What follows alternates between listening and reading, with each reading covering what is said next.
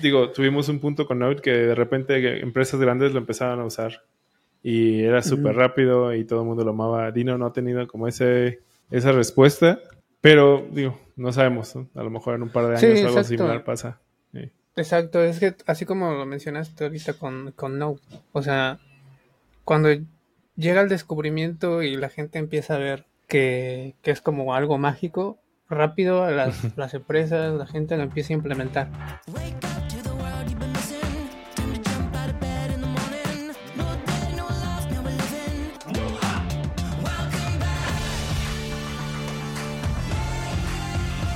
¿Cómo andamos? Bien, bien. Pues hoy no viene Jail, hoy anda ausente. Así que vamos a revisar qué traemos por aquí. De hecho, pues nada más son como temas así, pues de rápido también, porque no me dio mucho tiempo así de investigar. Pero dentro de la lista que tenía ahí de temas de abordar, pues son lo de el Internet de las cosas. Y como estamos hablando mucho de, herramientas web y demás, eh, a mí lo que mm, se me hace como pues interesante, pero en parte también como que me orilla o me empuja más a investigar es estas herramientas sobre cosas que tal vez no tengan que ver como 100% con la web, hablando de temas como, como aplicaciones, plataformas, aplicaciones de móvil y eso. Bueno, en base a lo que nosotros hemos trabajado, que la mayor parte son plataformas que tienen CRUDs, que tienen administraciones de usuarios, que tienen ciertas componentes dinámicos en plan para los usuarios que se puedan eh, lo puedan como administrar, usar, etcétera. Pero, pero los temas como por ejemplo el Internet de las Cosas o realidad virtual y ese tipo de cosas, que tantas herramientas hay en Internet, que debe haber muchas, pero no son, igual no son tan populares quizá, se pueden hacer con, con conocimientos que ya tenemos nosotros, ¿no? En este caso con, con cosas que, que trabajamos más, que son pues cosas de la web. Entonces, eh, pues como la mayor parte es JavaScript, como lo que usamos, y siempre que, como dice, como dice Jael, cada vez que alzas una piedra salen como mil frameworks de JavaScript. ¿Cuántos de esos nos ayudan a, a, como empezar a, este, a entrar un poco en esta área, ¿no? Entonces en el Internet de las Cosas, pues como ya hemos visto, ya también tiene un buen rato de que ha sonado, eh, como estas cosas de dispositivos de Arduino y demás, ¿no?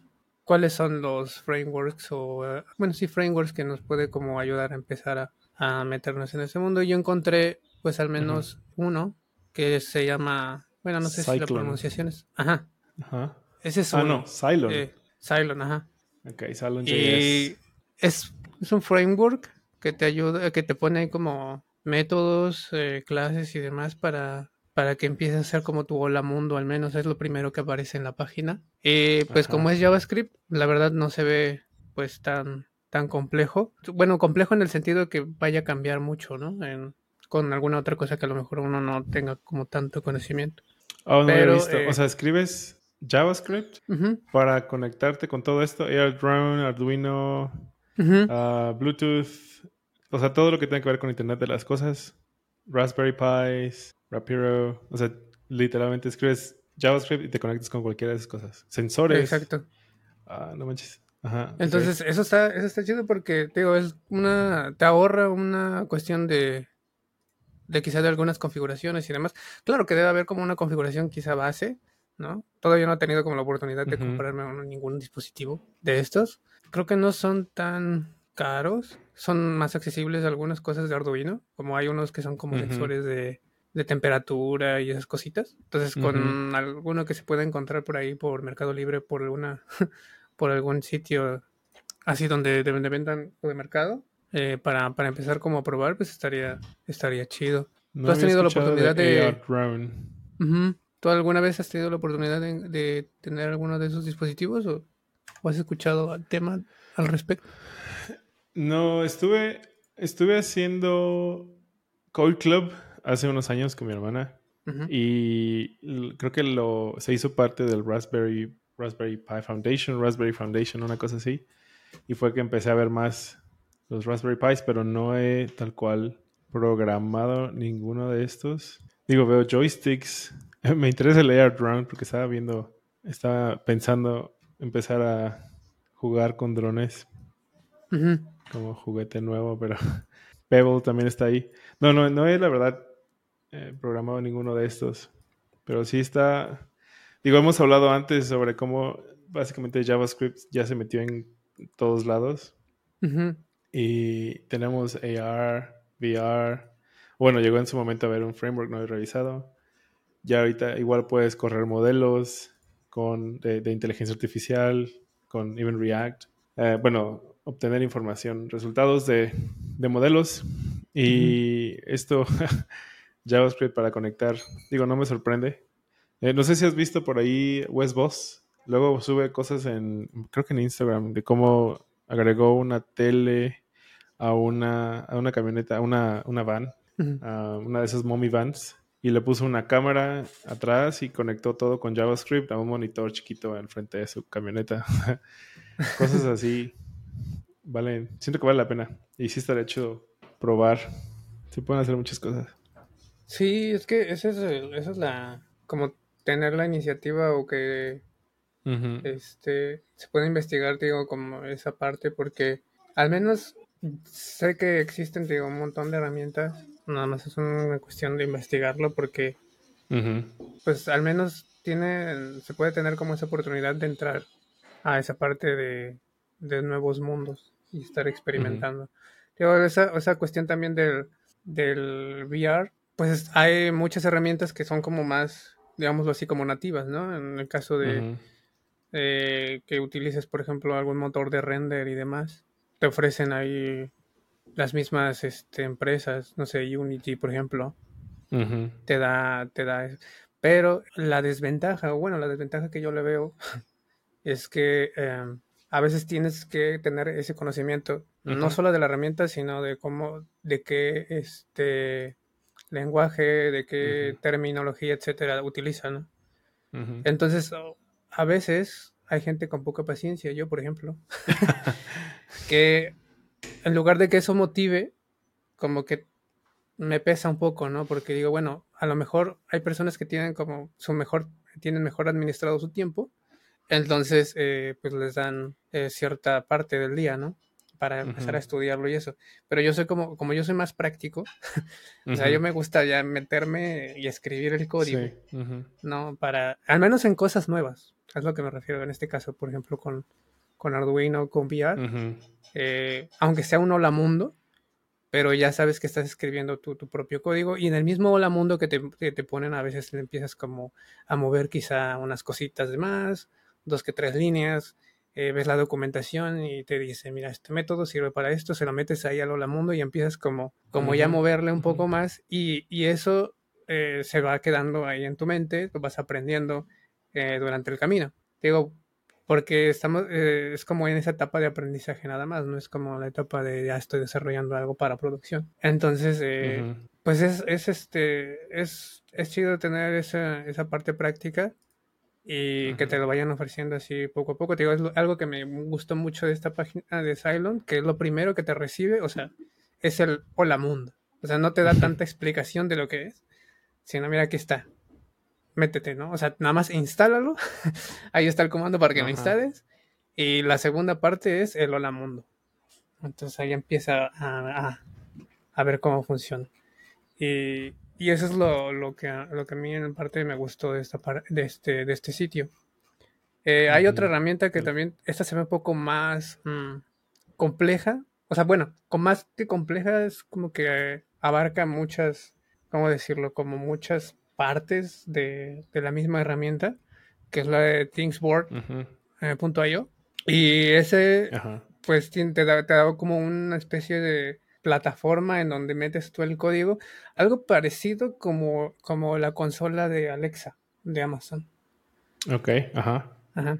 O sea, te da este, donde tú puedes meter el código, donde tú empiezas a conectar los dispositivos, te muestra gráficas, este te, da una, una parte visual en donde tú puedes ir conectando como si fuera entidad de relación para cosas como más complejas y entonces como más, más elaborado, ¿no? Pero pues también ahí la dejo para que me puedan echar uno si quieren. o sea, esto, a ver, puedes escribir con cualquier lenguaje o bueno, no es, es o sea, no escribes tal cual, ¿no? Es más como drag and drop. Ah, no, sí escribes. En algunas cosas, ajá. Y hay otra parte donde sí puedes escribir tal cual está el código y también es en JavaScript. Está bueno. No sé si te este ofrece otra. Ajá, ese es el, eh, detalle. Bueno, 10, 10 dólares al mes, hasta 30 dispositivos, 10 millones de puntos de data, uh, email support, white label. Ah, no, eso no es. Community support. Bueno, os digo, para empezar a hacer algo no está tan mal. Para poder explorar, experimentar. Está bueno. Sí, nos hace falta este jugar con esto. Y esta se ve como más completa, tío. Es como más, ah, más elaborado, tiene más herramientitas por ahí. Supongo que es como para cosas más. No solamente controlar un dispositivo, sino tener el control de varios dispositivos, porque por ahí leí que eh, lo utilizaban como para, para los cultivos, ¿no? Ciertas máquinas, los cultivos y cosas así, claro. Ah, interesante, porque hace poco conocí un cuate que quería hacer un como una integración para invernaderos. Igual IoT, pero para invernaderos. Y creo que es algo, similar puede funcionarle muy bien. Porque trae Analytics, una aplicación móvil. Ajá, la que te puedes conectar, ¿no? Eh, ajá, sí está bastante más completo. O sea, no es nada más conectarte, son varios servicios. Ajá. Está interesante. Pues a grandes rasgos esos serán los, los temas. Va, sí. Yo, yo por aquí traigo Um, que son dos frameworks y dos conceptos de los que quiero hablar y todos van como de la mano. Bueno, más o menos. Bueno, de hecho un framework y un boilerplate. Por ahí vi en la semana, ah, nos compartieron este link de Wasp Lang y es básicamente como que la premisa es con, desde el command line puedes crear, bueno, no es cierto, no desde el command line, pero o sea, tú puedes descargar un boilerplate y es un framework como si fuera Rails. Yo no he utilizado Rails mucho, pero utilizando React, Node.js y Prisma puedes crear tu aplicación, dice, en un día.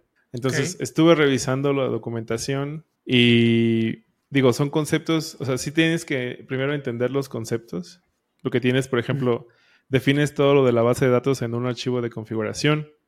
Después tienes que correr la migración y después el mismo framework te hace disponibles unas funciones con las que puedes mandar a llamar esa información en el front. O sea, tiene su chiste. No he, la verdad, terminado de siquiera correr, bueno, terminar el, tutorial que tienen, pero sí vi que son varios conceptos que, o sea, sí, sí va cambiando. Por ejemplo, cómo estamos acostumbrados a hacer las apps con React o con Next. Es un poquito similar a cómo funciona Next, pero como que mucho del trabajo lo hace el framework. Entonces ya nada más tú defines tus modelos de la información que vas a utilizar y básicamente creas tus componentes que van a utilizar, bueno, creas funciones en el, como en una parte de server, divides client server, y creas funciones en el server que es donde pides esa información a la base de datos y no lo exportas, o sea, simplemente lo, lo, defines. El framework después automáticamente te genera las funciones que tú puedes usar en el front.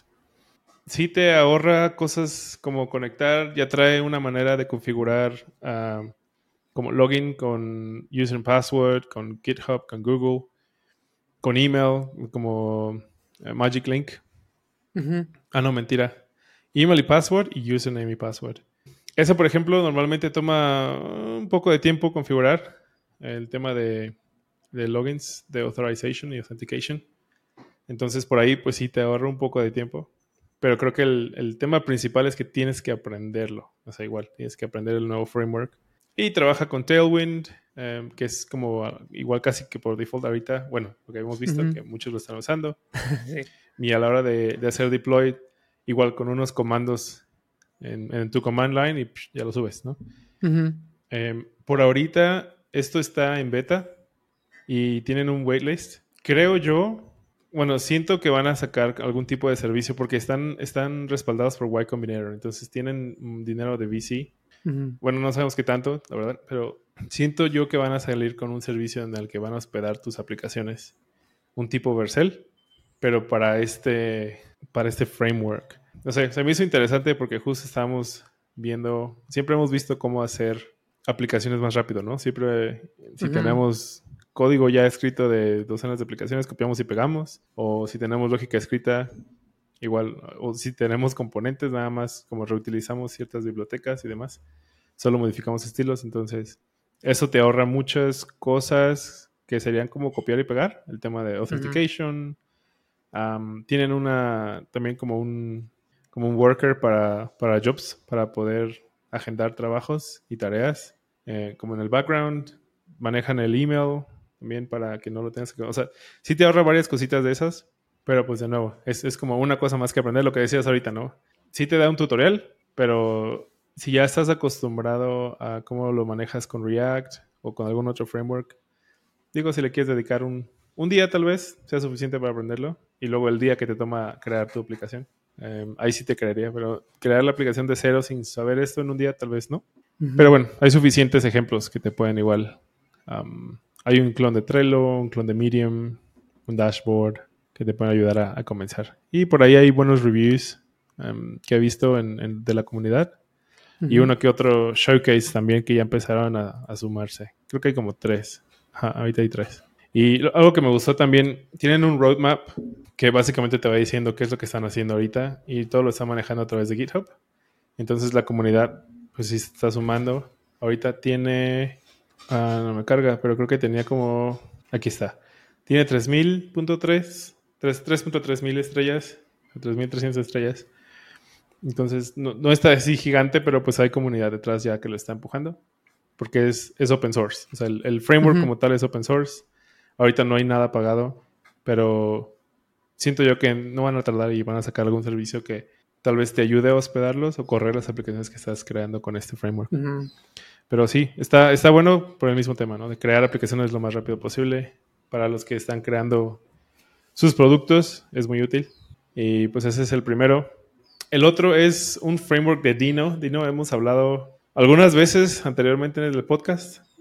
Y hay un framework que hicieron ellos. Ahorita ya es la versión 1.3. Eh, Dino, para los que no hayan escuchado antes, es la. ¿Cómo sería? El, nuevo framework que sacó el fundador de Node. Dino es Node al revés. Entonces, como que quiere salirse de mucho de esos. Como ha estado evolucionando Node, lo quiere hacer mejor. Y pues ya hicieron este framework que se llama Fresh. Em, y como su. Todo su como premisa es que está construido para velocidad, em, simplicidad y con fiabilidad. O sea, que sea, sí, que puedas confiar que no, te va a romper, que va a ser rápido y va a ser sencillo. No lo he probado, es lo que quiero probar. Igual, ahorita apenas es la versión 1.3, pero van, de hecho van avanzando bastante rápido. Estaba leyendo el anuncio que hicieron del 1.3 y creo que les tardó nada más como uno o dos meses en sacar la 1.3 de la 1.2. Entonces sí le están dedicando bastante tiempo. Y nada, tenemos rato que queremos que queremos usar Dino, pero no hemos tenido la oportunidad de usarlo en producción. Bueno, al menos yo no he tenido. Y sí, me llama la atención porque ya tenemos un framework encima de Dino, ah, que es como si usáramos Express encima de Node. Y nada, pues sigue. Yo pensé que Dino no iba, la verdad, no iba a tener como mucho auge. Poco a poco he estado como adquiriendo más comunidad. Y, por ejemplo, este Fresh tiene 11.000 estrellas. Eh, Dinoland en general tiene, bueno, un 3.000 seguidores en GitHub, pero no sé, sí, me, llama mucho la atención. en algún punto yo creo, sí me gustaría... Voy a ir probando estos frameworks y estos, bueno, el framework de, Dino y intentar hacer un proyectito por ahí para, para dar retro. Sí, está interesante. eso es lo, lo, chido, que puedes como ir experimentando y ver qué tanto potencial se puede se puede explotar ahí, no tantos en general, sino dentro de los proyectos que luego estamos manejando, ¿no? Casi siempre. Sí, no, no creo que vaya a tener tanto como push como Node en su momento. Me acuerdo que, digo, tuvimos un punto con Node que de repente empresas grandes lo empezaban a usar y era súper rápido y todo el mundo lo amaba. Dino no ha tenido como ese, esa respuesta, pero digo, no sabemos, a lo mejor en un par de años algo similar pasa. Exacto, es que así como lo mencionaste ahorita con, con Node, o sea, cuando llega el descubrimiento y la gente empieza a ver que, es como algo mágico, rápido las, las, empresas, la gente lo empieza a implementar, ¿no? Luego, luego le empieza a dar mucha popularidad, mucho movimiento. Pero la, la, el contraste es que cuando aparece una nueva herramienta o una, una nueva forma de hacer las cosas, la gente no está tan segura, no se quiere arriesgar tanto porque se quiere quedar con lo que ya está funcionándole, ¿no? Entonces necesita como tener algo mucho más poderoso relativamente, ¿no? O mucho más poderoso en el sentido de que a ellos les puede ayudar en alguna cosa en particular Y entonces es cuando lo empiezan como a implementar.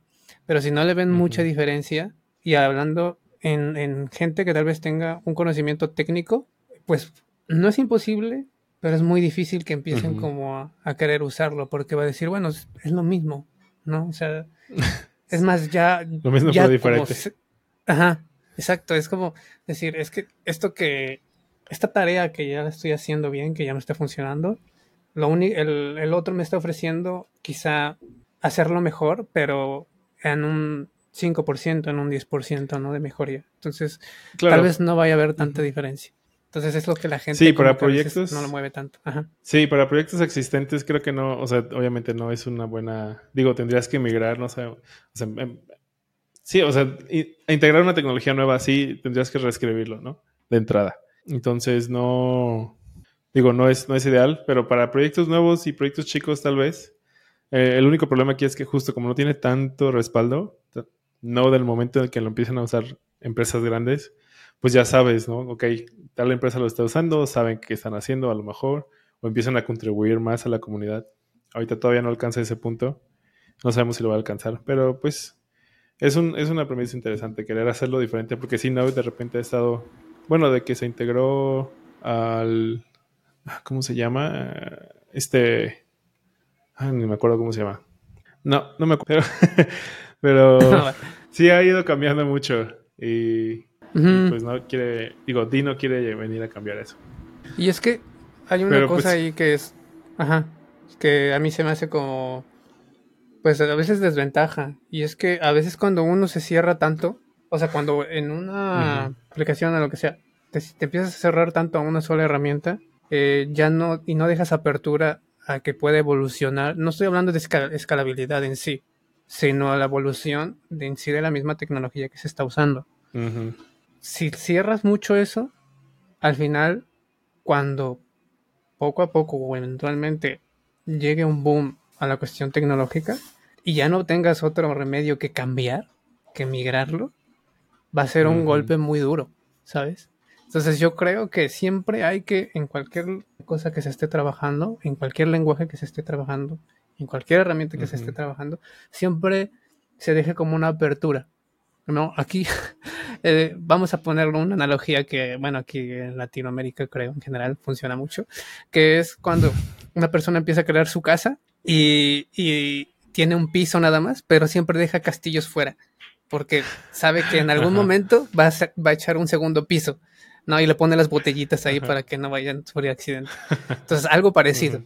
O sea, que siempre eh, se tenga una apertura para decir, en algún momento puede, esto puede cambiar y, y, es, y estaría bien que, que, ahí este, se quede para que no nos cueste tanto. Obvio, no estoy diciendo que se deje algo muy grande, pues ya también ahí depende de cada quien, pero sí tener en mente eso, porque estamos hablando, la tecnología funciona así, o sea, siempre, cada que pasa el tiempo, estoy hablando ya, no sé, de días, de meses, siempre va a estar cambiando algo. Tal vez no radicalmente fuerte, pero sí cambia.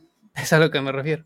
¿no? Entonces, yo creo que si empiezas a trabajar tus nuevos proyectos, al menos, por ejemplo, con esto que mencionas de Dino, dices, oye, bueno, aquí lo voy a, lo voy a empezar, tal vez no haya tanta diferencia con lo de Node en algunas cosas, pero ya estoy implementando algo nuevo que tal vez posteriormente vaya a haber algo que sí vaya a funcionar en gran manera y ya no me va a costar tanto implementarlo, ¿no? Sí, sí, eso sí. Sí, yo, yo había trabajado en algún momento. Em, tampoco se puede implementar en todas las empresas porque al final es un negocio, ¿no? Pero sí, sí se puede destinar un, no sé, 5 o 10% de tu tiempo a, estar al tanto de, nuevas cosas. Creo que al final paga. Sí. Va, mis últimos dos, bueno, mis siguientes dos puntos están relacionados. Voy a tocar primero Next. Hemos estado hablando de Next últimamente bastante por el tema, bueno, en, episodios recientes sobre cómo está cambiando React y cómo Next como se suma rápido a todo esto del server-side render.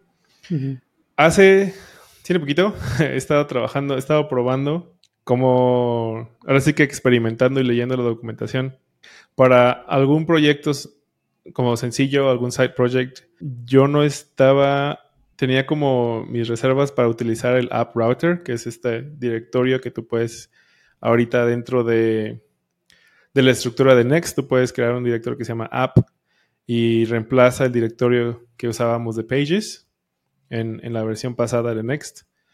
El, y me acuerdo la primera vez que lo intenté hacer, tiene poquito, em, me topé con mil errores porque tienes que cambiar tu manera de pensar, cómo ves el, pues sí, la estructura y cómo funciona. O sea, por ejemplo, no puedes utilizar componentes que renderizan todo en el cliente o la lógica en el cliente. Por ejemplo, un botón que normalmente le asignas un click en React, ya no lo puedes hacer. Tienes que hacer un botón de type submit y a lo mejor ese botón va a estar adentro de un form que tiene un action, que es como funciona HTML, literal.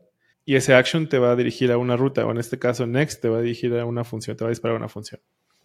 Entonces, cuando ya no puedes usar hooks, que es parte de como este cambio de, manera de pensar cuando en el 2000 creo que era 17, 16, llegaron los hooks. Ah, todo fue así como, ok, ahora hay que usar hooks y, vamos a ver cómo lo hacemos.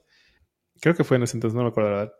Pero, o sea, fue, fue que cambiaron la manera de, hacer las cosas, ¿no? Todos nos adaptamos a los hooks. Y ahorita es como al revés. Ahorita vamos a deshacer los hooks y e, el tema principal ahorita que quiero hablar es cómo Next está manejando rutas, principalmente. Si tú ves, si tú recuerdas en versión 12 para atrás, teníamos este directorio de pages y cada archivo dentro de ese directorio iba a ser una ruta. Entonces tú tenías una carpeta que se llama pages y adentro de esas carpetas, de esa carpeta tú tienes, no sé, about.js, si estás usando JavaScript y diagonal about iba a ser una ruta.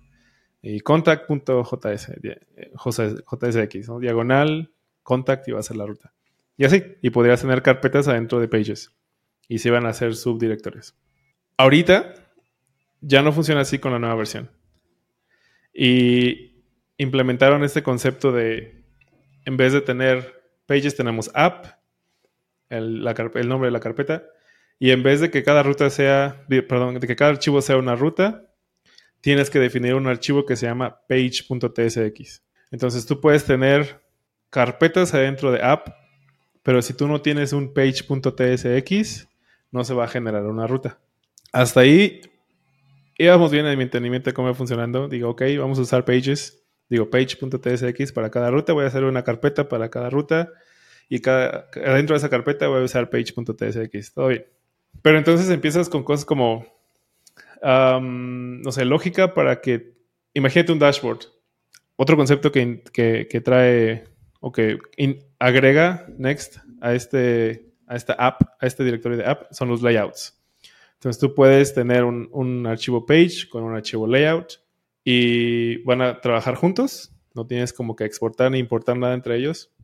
Y todos los archivos o carpetas adentro de como ese top level, donde tienes el layout, van a utilizar ese mismo layout. Sea, es, un layout para todas las rutas que tengas adentro de esa carpeta. No sé si estoy confundiendo ya, pero si estoy, me dices. Entonces, tenemos layout y page. Pero ¿qué pasa, por ejemplo? Tienes un, un dashboard, tienes una, una página de login, ¿no? Y una vez que pasas el login, llegas al dashboard como tal, que tienes un sidebar. Usualmente, ¿qué haces? No, pues checar la ruta. Si la ruta es igual al login, no muestres el sidebar. Em, y si no, pues muéstrala, ¿no? Es algo que podríamos hacer. Pero con esto que estoy compartiendo aquí son una manera en que Next te da o implementa para organizar proyectos, los archivos de tu proyecto.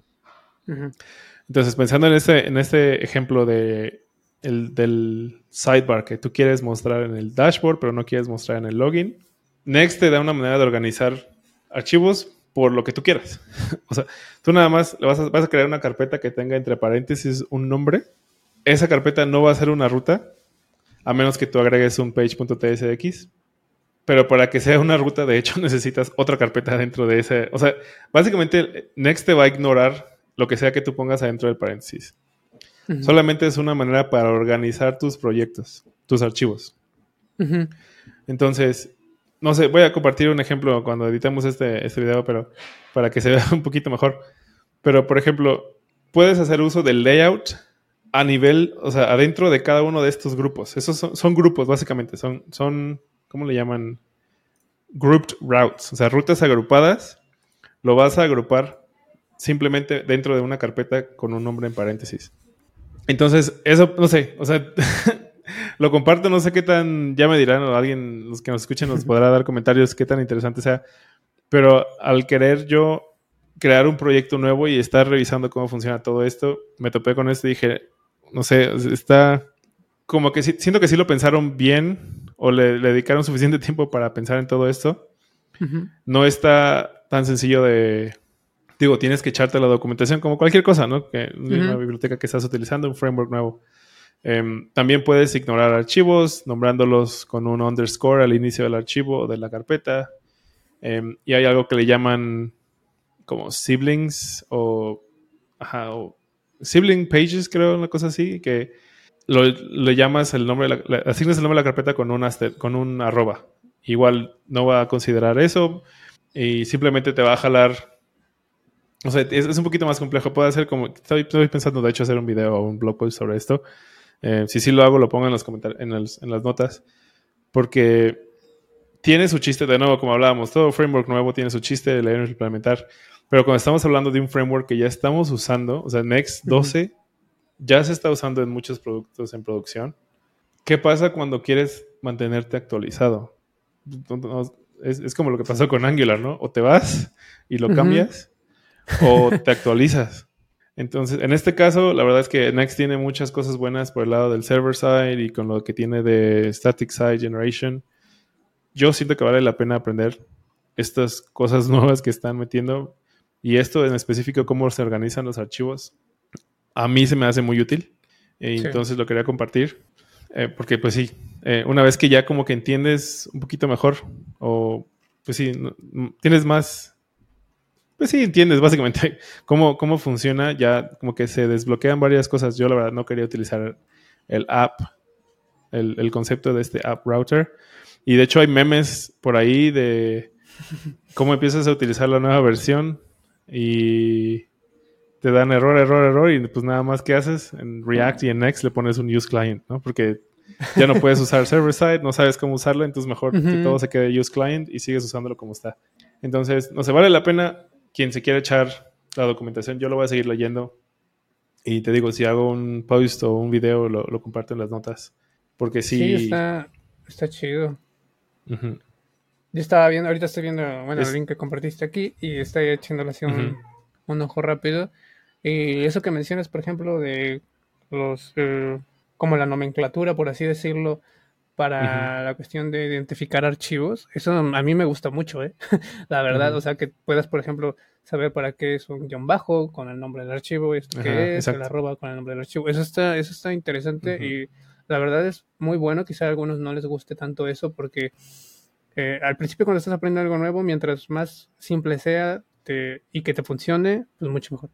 Pero ya cuando estás con proyectos mucho más complejos, esa simplicidad se vuelve eh, contraproducente, porque no sabes dónde importar las cosas, donde no sabes si crear un componente atómico o no. Entonces, al tener esta estructura, te va empujando poco a poco, o a veces mm, de, de golpe, a que utilices una estructura correcta. ¿no? Utilices una, no solamente una estructura correcta, sino mantenible.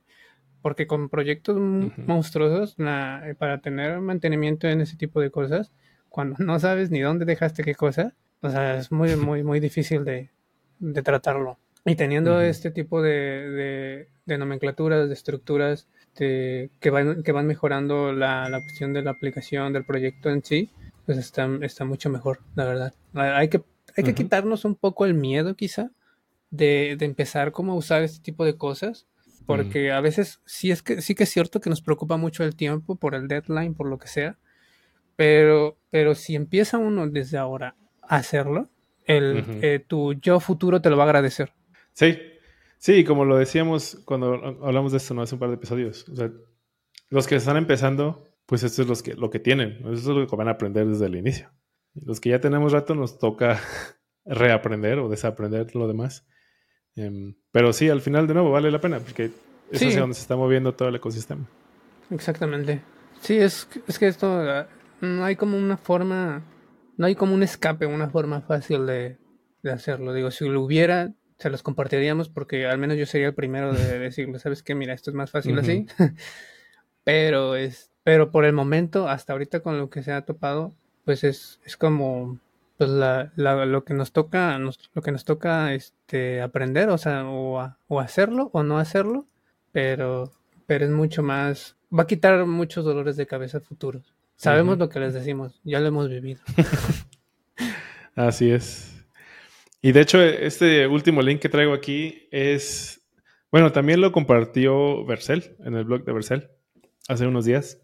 Y digo, ya React 18 lleva un rato que salió y eh, se introdujo este tema de los server components, el tema de server side rendering.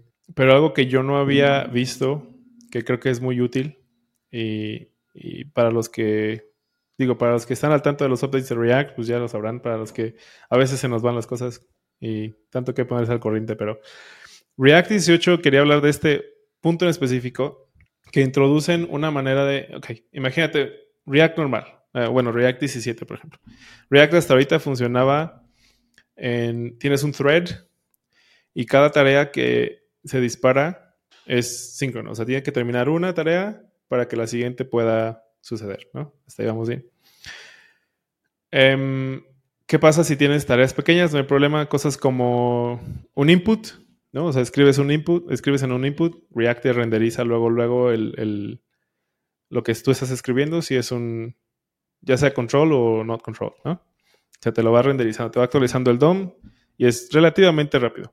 ¿Qué pasa si tienes una lista adjunta a ese input? Tienes una lista de miles de registros y ese input te va a ayudar a filtrar la lista de registros.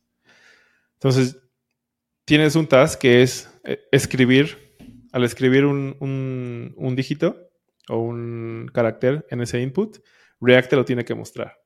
Tienes otro task que es filtrar la lista de registros, por la lógica que sea. Y otro task después que es mostrarte el siguiente carácter a la hora que estás escribiendo, ¿no? Esto es pensando que no estás haciendo nada, simplemente a la hora que tú ejecutas un onChange, mandas a filtrar la lista. Ok, la primera lista de mostrar un, un carácter es súper rápida. Si tienes una lista de 10.000 o miles, decenas de miles de registros, por filtrar, digamos que son nombres, ¿no? Pero son muchísimos. Esa tarea va a tomar tiempo más, más tiempo, ¿no? Relativo al, que te, muestre un carácter. Y para que te muestre el siguiente carácter, va a haber un delay porque está filtrando, ¿no? Obviamente esto se ve, se ve reflejado mejor en cuando ya manejas mucha, mucha data, mucha información. Bueno, eso es como funciona normalmente, ¿no? Tienes tareas que van en orden y puedes ver ese delay si estás mandando a llamar una tarea grande, como es filtrar una lista de muchos registros, comparado con una tarea pequeña que es que te renderice el siguiente carácter que estás escribiendo. Bueno, React 18 introduce una manera de que tú puedas disparar o que básicamente le puedas decir a React cuáles tareas van a ser largas y que te ejecute las rápidas primero. Imagínate este mismo ejemplo. Tienes, tenemos tres tareas dos tareas que son sencillas, mostrar un carácter y la tarea de filtrar. React 18 introdujo este, este concepto, este hook que se llama transition, use transition. Con use transition trae um, una función que se llama start transition. Y cuando tú usas start transition, tú le estás diciendo a React, esa tarea puede tardar. O sea, no es urgente. Hazme todas las demás primero. Para mí, o sea, eso ahorita te elimina la tarea de, por ejemplo, tener que agregar un um, debounce hook, que es algo que normalmente haces. Agregas un debounce para que cuando termines de escribir, pues ya te lo te ejecute lo que sea que quieras ejecutar. Entonces, ahorita tienes este como, ¿cómo se llama? Es que es, un artículo un poquito largo, lo, lo dejamos en las notas para los que quieran como echarse todo el, la explicación. Pero básicamente nos están ayudando a que podamos nosotros mismos saber o decir React, ok, este va a tardar, este no va a tardar, y tú puedas manipular el performance dentro de la aplicación. Para mí eso es valioso también, em, considerando que muchas veces trabajamos con grandes cantidades de información Y el poder decirle, tómate tu tiempo con esto, pero hazme todo lo demás primero, puede ayudar mucho con, al menos con la experiencia de usuario. Eh, sin nada más, eh, performance en general.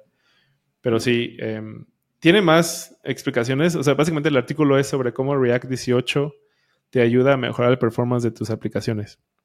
Entonces, este tema de transitions es uno de ellos, el use transition es uno de ellos. Te explica un poquito también el tema de suspense, que ya hemos utilizado. Eh, básicamente puedes importar vistas de una manera, uh, ¿cómo se llama? Lazy, um, para que se rendericen solamente, para que se cargue el bundle completo solamente cuando lo necesites. Y pues los server components. Pero pues esos son conceptos que al menos yo ya había o ya hemos hablado anteriormente de ellos, y, pero ese tema de use transitions no, no lo habíamos mencionado. Es un poquito más técnico de lo normal que hablamos aquí, pero siento que es muy útil también. Sí, sí, la verdad, sí. Porque luego estar este, investigando y estar empezando a usar hasta no solamente está el debound, sino a veces ni uno conoce eso, así ya empiezas a crear tus propios métodos ya con un cooldown o con un eh, timeout o algo así. exacto. Y pues, es mejor eh, utilizar ya lo que ya está. Sí, y, aunque sea para, para presentarlo, o bueno, para mencionarlo, y dejamos el link para quien lo quiera leer. Está genial. Pero sí. Eso es básicamente, son todos mis links y ya Jail nos, nos presentará los suyos el siguiente episodio. Sí, ahí los dejamos pendientes. pues hoy terminamos temprano.